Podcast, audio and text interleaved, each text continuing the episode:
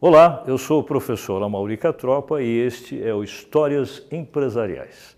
Cada programa eu trago para você um case real de empresas em seus mercados com seus produtos e suas marcas.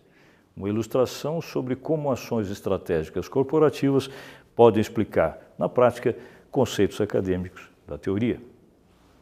E o tema conceitual de hoje vai ser esse aqui. Nós vamos falar sobre mercados e alianças estratégicas. E para exemplificar isso, a história que eu trouxe refere-se a um case que ocorreu aqui no Brasil há mais de 30 anos sobre uma aliança entre duas gigantes montadoras de veículos multinacionais. Em primeiro lugar, precisamos conceituar o que é exatamente uma aliança estratégica. Né? Então, lembrando que a ideia se refere, obviamente, à união de empresas. Mas que empresas? Empresas que têm objetivos e interesses em comum. E, claro, elas só fazem isso com a intenção de se fortalecer nos seus próprios mercados. Existe por trás do conceito de aliança estratégica alguma ideia ou algumas ideias sobre integração dessas empresas envolvidas. E há definições. Por exemplo, há um tipo de integração chamada vertical, que significa basicamente união de empresas, como qualquer aliança define, Porém, empresas que são parceiras entre si, que têm uma relação de fornecimento de uma para outra ou de compra de produtos, de matérias-primas, umas das outras. Nós estamos nos referindo à integração vertical como um todo, mas há dois tipos específicos de integrações verticais. Vou usar aqui uma expressão que vai parecer um pouco estranha, mas eu vou explicar o que significa. Integração vertical a jusante. Jusante é uma expressão usada em geologia referente ao caminho natural dos rios. Né? A gente sabe que os rios sempre eh, eles vêm das suas nascentes e vão em direção ao mar. Obviamente o rio obedece sempre à lei da gravidade, ele desce. Né? A parte mais alta do rio, que vem lá das suas nascentes, chama-se montante e a parte mais baixa, ou as partes mais baixas, se chamam jusante. Então, vou fazer uma comparação com isso aqui para explicar a expressão jusante usada em integração vertical de alianças estratégicas. A ideia que está por trás disso é o seguinte: você tem uma empresa, como por exemplo uma montadora de automóveis, e por trás dela existe toda uma rede de suprimentos que é gerenciada por outras empresas. Por exemplo, antes dela, ou seja, atrás da montadora, existem aquelas empresas que fazem peças, partes e componentes e entregam para as montadoras. E à frente da montadora existem outras empresas que são as concessionárias autorizadas que vendem os veículos novos, peças originais, prestam serviços e assim por diante. Quando a gente, se fala, a gente fala em alianças a jusante, a gente está falando de alianças que acontecem para frente, digamos assim, dessa cadeia de suprimentos. Ou seja, alianças que uma empresa faz com outras que estão na sequência, logo à frente dela, na cadeia de suprimentos. Vamos explicar isso através de um exemplo que fica mais fácil. Vocês estão vendo aqui a planta de uma indústria que é montadora de automóveis sediada em Goiás. Essa empresa chama-se Caoa, é uma empresa nacional, mas ela tem autorização para produzir veículos coreanos da marca Hyundai. Então, essa empresa é a Caoa Hyundai, é montadora. Mas logo à frente dela existem empresas que são as concessionárias que vão revender os veículos fabricados aqui. Então o que a Caoa faz? Ela investe também nessas empresas que estão a jusante, ou seja, estão à frente dela, concessionárias. Ela não é proprietária, mas ela é investidora. Então o que ocorre na prática é o seguinte, as concessionárias que são da marca Hyundai, elas recebem o nome Hyundai Caoa. A indústria Caoa Hyundai e as concessionárias Hyundai e Caoa. Por quê? Porque há uma integração vertical ajusante entre a montadora e as revendedoras. Um exemplo. Uh, voltamos outra vez à ideia da, do que é montante e jusante no Rio para explicar o outro tipo de integração, que é a montante. Então, lembrando que montante é a parte mais alta, a parte sequencial jusante, e aqui vai acontecer o inverso. Né? É como se o Rio pudesse voltar atrás. Né? As organizações que fazem alianças a montante são aquelas que fazem esse processo com empresas que estão atrás delas na sua cadeia de suprimentos, que vêm no processo antes delas. Vamos dar um exemplo aqui para ilustrar. Seria como se fosse esse caminho na contramão. Vamos dar um exemplo real. Imagine, por exemplo, uma montadora como a Volkswagen. Né? Ela tem uh, a montante empresas que, portanto, vêm antes dela, que fazem, por exemplo, pneus, como a Dunlop. Dunlop é uma das fornecedoras principais e históricas da Volkswagen. Então seria como se a Volkswagen fizesse uma parceria a montante, né, integrando-se verticalmente com uma indústria de pneus como essa, de maneira que ela tivesse participação nos negócios, participação nos investimentos e até na gestão da produção de pneus. Seria uma aliança a montante. Portanto, na cadeia de suprimentos, com relação ao que vem antes e não ao que vem depois nesse processo. Vamos dar agora um outro conceito para vocês que é o inverso. Nós falamos de integração vertical, agora vamos falar de integração horizontal. Isso está parecendo um pouco teórico demais, mas é importante para a história que a gente vai contar, vocês vão ver por quê. Integração horizontal em alianças, ela acontece com uma pequena diferença. É, da mesma forma, união entre empresas, só que aqui no caso, empresas que são do mesmo ramo, são empresas que entre si concorrem. Portanto, quando há uma aliança entre concorrentes, nós chamamos essa integração de integração horizontal. Um exemplo aqui para vocês. Aqui você tem os estúdios Walt Disney, Walt Disney Productions americano. O que, que faz a Walt Disney Productions? Ela produz cinema, filmes, produz animações. Algum tempo atrás, ela resolveu adquirir uma concorrente dela, que é especialista em animações também, essa empresa aqui que é a Pixar que foi criada por ninguém menos do que Steve, o Steve Jobs. Quando ela realizou esse processo de aquisição, foi no ano de 2006, pagou 7,4 bilhões de dólares, ela estava promovendo uma integração horizontal dentro da aliança estratégica, ou seja, adquirindo o controle de uma empresa concorrente do mesmo ramo. Agora, a parte mais central dessa história vai se referir aos tipos de alianças estratégicas que existem no mercado. São três. Vamos tentar conceituar cada uma delas de uma maneira didática. Né? A primeira delas chama-se aquisição. Eu posso realizar uma aliança com outra empresa através da aquisição dela. A aquisição, portanto, é quando uma empresa absorve outra e, na maioria das vezes, a empresa que é absorvida ela deixa de existir, a marca comercial da empresa como um todo também desaparece, embora não seja uma regra geral.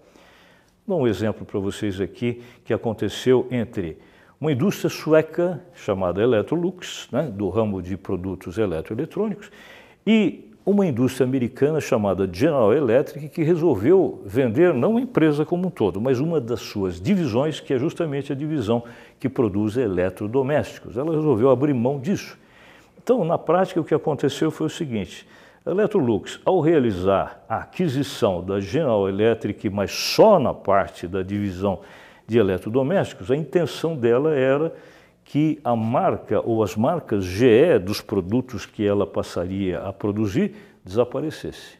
Né? Esse processo é um processo recente, do ano 2014, custou 3,3 bilhões de dólares para a empresa sueca e ela está justamente realizando essa absorção do nome e da estrutura de negócios da empresa que ela adquiriu. Isso é aquisição. O segundo tipo de aliança, muito comum a gente ouvir falar desse tipo de aliança através da mídia, que se chama fusão, ou são fusões. Né? O que é exatamente uma fusão? Então, na verdade, é uma situação em que há uma aliança entre duas ou mais empresas e uma das características interessantes, ou a principal das características interessantes desse processo é que essas duas empresas que realizam a fusão, elas desaparecem e elas criam uma nova empresa que vai substituir a soma delas como eram anteriormente. Vamos dar um exemplo para vocês. Os dois maiores frigoríficos do Brasil na época, hoje não são mais ou não seriam mais, mas foram os maiores, Sadia e Perdigão. Quando eles decidiram realizar uma aliança estratégica, optaram por fusão. Por quê? Porque ao juntar as duas empresas, embora as marcas de produtos Sadia e Perdigão continuem existindo, mas essas duas empresas desapareceram. E no lugar dela assumiu uma empresa nova, criada por conta dessa fusão, que se chama BRF, Brasil Foods. O período em que esse processo foi realizado correspondeu ao ano de 2009 até o ano de 2013. E o último dos três tipos de alianças estratégicas chama-se joint venture. Um pouquinho mais complexo, mas vamos tentar explicar através do exemplo. Uma joint venture é uma situação em que também duas ou mais empresas resolvem se unir, ter uma aliança, mas não querem perder a sua personalidade jurídica, não querem é, perder sua individualidade. Então, o que, que elas fazem? Elas fazem uma coisa como aconteceu entre a Varig, que já foi a maior transportadora de passageiros do Brasil, empresa do Rio Grande do Sul, hoje não existe mais, e uma empresa que era menor do que ela na época, mas tinha um mercado, um nicho de mercado muito fiel de, de clientes, chamava-se Cruzeiro. Então, no primeiro momento, a Varig e a Cruzeiro fizeram uma aliança do tipo joint venture, ou seja, não perderam sua individualidade, continuaram sendo empresas independentes, mas passaram a voar juntas. Aliás, a propaganda que eles faziam dizia justamente isso, né? Varig e Cruzeiro voando juntas. A intenção era as duas aproveitarem os slots, ou seja, aproveitarem as rotas que elas tinham direito em termos de, de voos, né? no Brasil e fora do Brasil. Então, veja essa imagem e eu acho que ela explica bem os aviões passaram, das duas passaram a voar ostentando aquele logo, Varig e Cruzeiro. Embora essas empresas continuassem independentes, mas através da joint venture, elas durante algum tempo operaram juntas, mas eram individualmente absolutamente independentes. Passados alguns anos, esse processo começou em 1975, uns anos depois, a Varig acabou comprando realmente a Cruzeiro e virou uma aquisição do tipo que a gente explicou aqui, mas não é isso que nos interessa nesse exemplo, e sim o início. O início foi uma joint venture. Uh, eu trouxe aqui para vocês um modelinho didático para a gente não esquecer mais a diferença entre essas três eh, alianças estratégicas, que é um modelinho que se parece com umas fórmulas algébricas. Né? Seria assim, por exemplo, para você lembrar exatamente o que é aquisição, pensa da seguinte forma: é uma situação em que uma empresa, que eu vou chamar de empresa A, ela se junta com uma empresa B e o resultado é o quê? É uma das duas só, a outra vai desaparecer. Por exemplo, só a empresa A. Vamos colocar exemplo aqui. A HP, americana, Hewlett Packard, do ramo de tecnologia da informação, anos atrás adquiriu uma empresa que era concorrente dela no mesmo ramo, chamada Compaq. E o resultado foi o quê? Foi a permanência só da HP. A marca Compaq e os seus produtos foram todos absorvidos pela empresa que adquiriu. Isso é uma aquisição. Como é que a gente poderia imaginar algebricamente uma fusão? Então, vamos lá. Você tem uma empresa que nós vamos chamar de empresa A, que resolve se aliar a uma empresa B e o resultado vai ser o quê? Nenhuma nem outra. O resultado vai ser uma empresa nova chamada empresa C, que é resultado da soma das duas e substitui as duas. Por exemplo, a cervejaria Antártica, no ano de 1999, realizou uma fusão com a sua principal concorrente, cervejaria Brahma, e essa fusão, que demorou um ano para ser concretizada, no ano de 2000 gerou uma empresa nova que chamou-se, chama-se Ambev. As empresas Antártica e Brahma não existem mais. As marcas de, das suas cervejas, sim. Essas são as mais importantes lembranças que se tem sobre as origens desses produtos. E por fim, vamos imaginar uma formulinha algébrica para explicar joint venture. Um pouco mais complicado, mas eu acho que vai, vai ficar claro no final. Uma situação em que uma empresa A ela se junta através de uma aliança com uma empresa B e o resultado é o seguinte: as duas continuam existindo. A empresa A continua exatamente como era, a empresa B também, mas agora elas juntas criam uma nova empresa que nós vamos chamar de empresa C. E essa empresa ela vai pertencer às duas A e B. Em que proporção de controle de capitais? Normalmente meio a meio, 50% para cada uma, embora isso não seja uma regra absoluta, há exceções. Vamos colocar um exemplo aqui para vocês. Imagine uma empresa japonesa como a Sony, do ramo de produtos eletroeletrônicos, que resolveu, num certo momento, fazer uma joint venture com uma empresa sueca de telecomunicações chamada Ericsson. Qual era o objetivo? Era juntas produzirem telefones celulares. A Ericsson tinha conhecimento da parte de telecomunicações e a Sony na parte de processos eletroeletrônicos. O que aconteceu foi que tanto Sony como Ericsson continuaram existindo como sempre, independentes e individualizadas, mas elas criaram uma empresa nova que se chamou e se chama Sony Ericsson. Com essa empresa, através de uma joint venture, eles produzem os telefones celulares. Bem, focando o assunto específico de hoje, vou mostrar para vocês uma história que aconteceu aqui no Brasil há mais de 30 anos e que gerou uma aliança estratégica entre duas montadoras de origem multinacional. É importante lembrar que nesse momento no tempo, e o ano vai ser 1986, o mercado automotivo no Brasil estava numa situação muito ruim. Aliás, tudo não andava bem na época, porque a economia tinha, eh, vivia um período inflacionário muito complexo e os preços subindo muito, a demanda se reduzindo, as pessoas não querendo gastar e as montadoras perdendo, evidentemente, mercado com isso.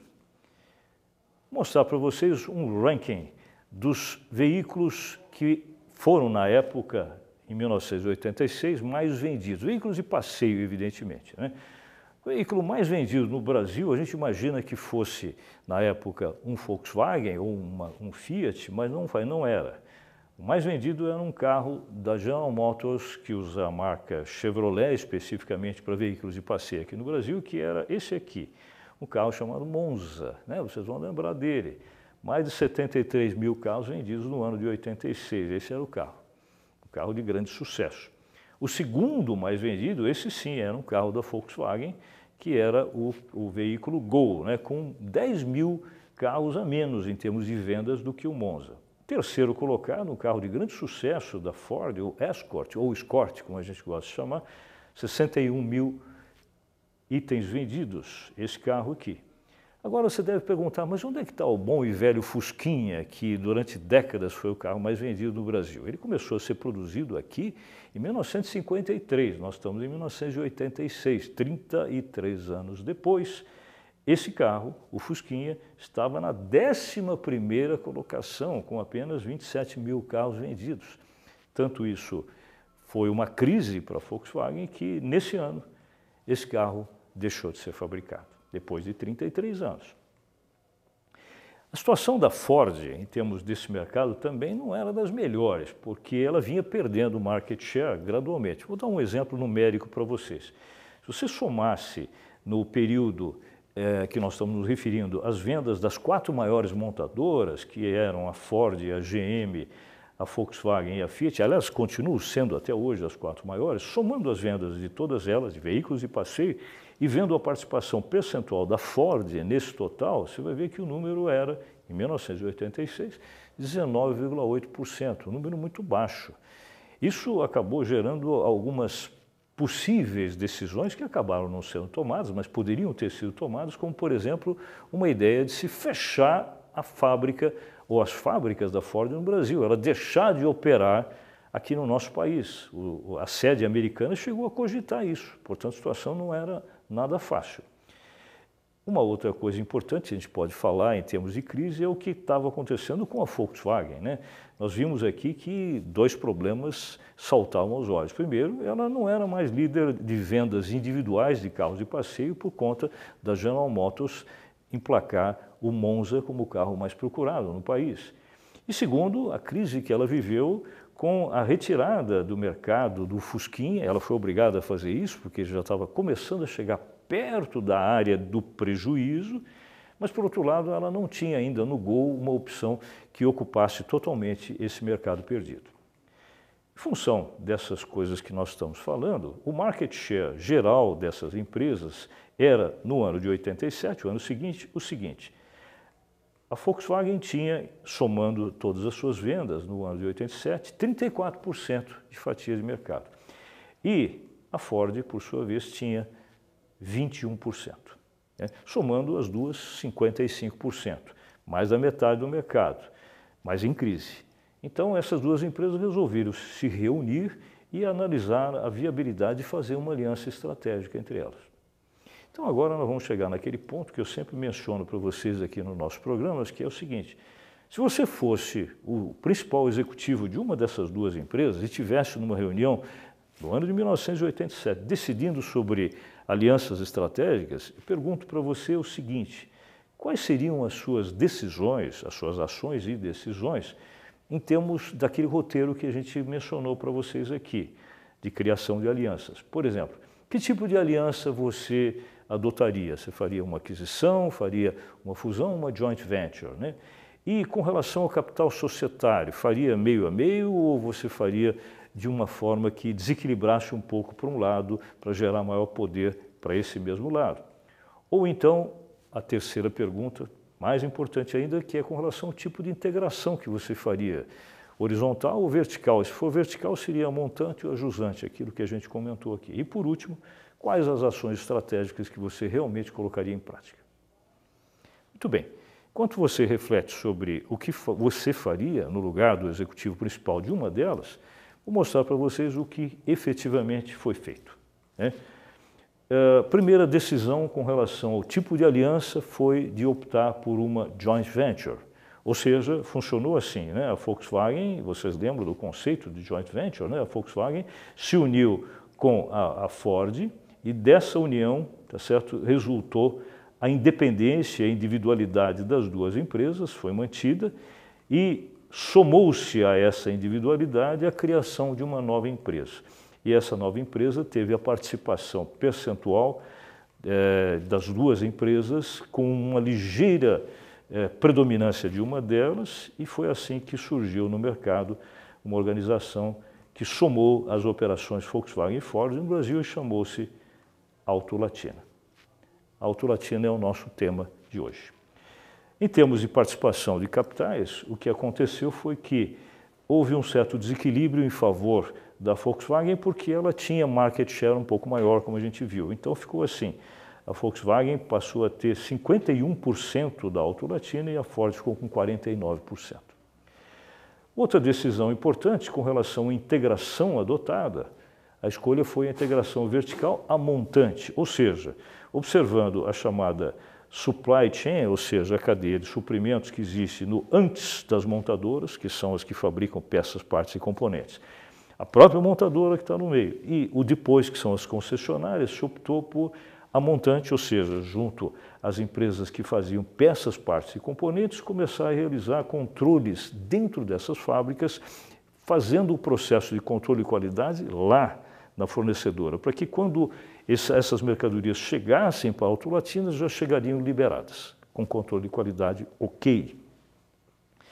Uma outra decisão importante também da integração vertical a montante, dentro do mesmo tema, foi de aplicar o conceito de just in time. Vocês devem lembrar que significa você obrigar os seus fornecedores a entregarem as suas mercadorias, suas matérias-primas no exato momento, just in time significa isso, né? no exato momento em que a montadora vai utilizar. Por exemplo, se fossem pneus, a ideia é que o pneu seja entregue no momento em que na esteira vem vindo ali o chassi de um carro e nesse instante vai ser colocada a roda e os pneus. Esse é o momento que deveria entrar na fábrica o caminhão da empresa que oferece, que vende os pneus para a montadora. Claro que é um processo extremamente complexo, mas se você consegue fazer isso, você reduz e muito custos de estocagem para a montadora.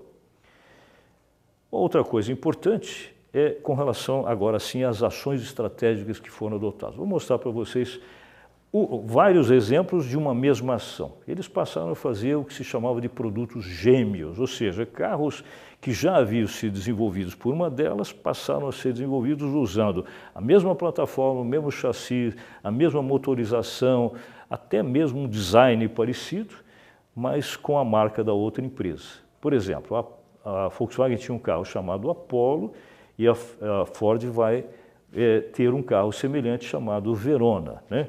ou melhor, o inverso, né? o Verona surgiu primeiro. Uh, o ano foi 1990, em que esse carro, o Apollo, né, foi produzido já pela Auto Latina a imagem e semelhança do carro que havia sido feito no ano anterior com a marca Ford, que foi esse aqui, que era o Verona. Também de produtos gêmeos foram derivados desses que vocês acabaram de ver, as peruas, né? É, Quantum e Royale, né? Quantum da Volkswagen e Royale da Ford. Né? A Quantum tinha sido desenvolvida antes, em 1985, e agora, na Auto Latina, se criou um modelo baseado na Quantum, só que com marca Ford, o ano em 1992 e o produto Royale.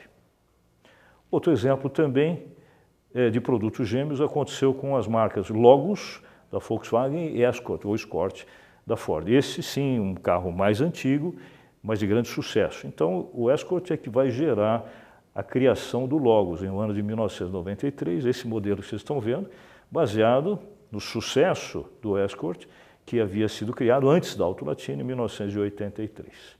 E também falando do Escort, ele acabou inspirando um outro modelo gêmeo também criado pela Auto Latina chamado Pointer, né, com a marca comercial Volkswagen, certo? O ano foi 1994 e esse carro se baseou inteiramente no projeto do Escort.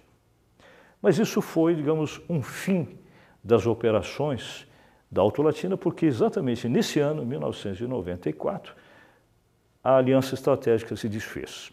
Se desfez e houve uma decisão até interessante com relação à mão de obra. Qual foi o destino dado aos empregados? Os que eram originalmente da Gol ou eram é, da Volkswagen voltaram para suas origens. Os que eram novos puderam escolher em qual das empresas eles preferiam trabalhar. Uma outra coisa importante também foi que é, a, a, mudança com a abertura econômica da, vamos dizer, do país na época, começaram a entrar concorrentes internacionais que complicaram mais a atuação dessas empresas. Além do que, um problema interno. Né? Ah, houve um certo choque entre o pessoal de administração e o pessoal de operação dessas duas empresas, onde, embora houvesse diálogo, não havia integração entre eles. Então havia grupinhos é, que eram Volkswagen e grupinhos que eram Ford. Também não houve unificação das marcas nas concessionárias, que teria sido uma coisa importante. Por exemplo, a gente ostentar a concessionária da Auto Latina, que nunca aconteceu. Né? E o ponto final, e talvez mais crucial, é que o motivo maior é que não houve unificação das marcas de produtos, né? ou seja, é, não se adotou o que a gente chama de marca única. Talvez um caminho bom fosse, logicamente, não usar Auto Latina. Nunca houve um carro chamado Auto Latina, mas todos os carros poderiam ser ou apenas marca Volkswagen ou apenas Ford, mas é o tipo da decisão que provavelmente ninguém tomaria, porque precisa muita coragem para abandonar marcas tão fortes como Volkswagen e Ford.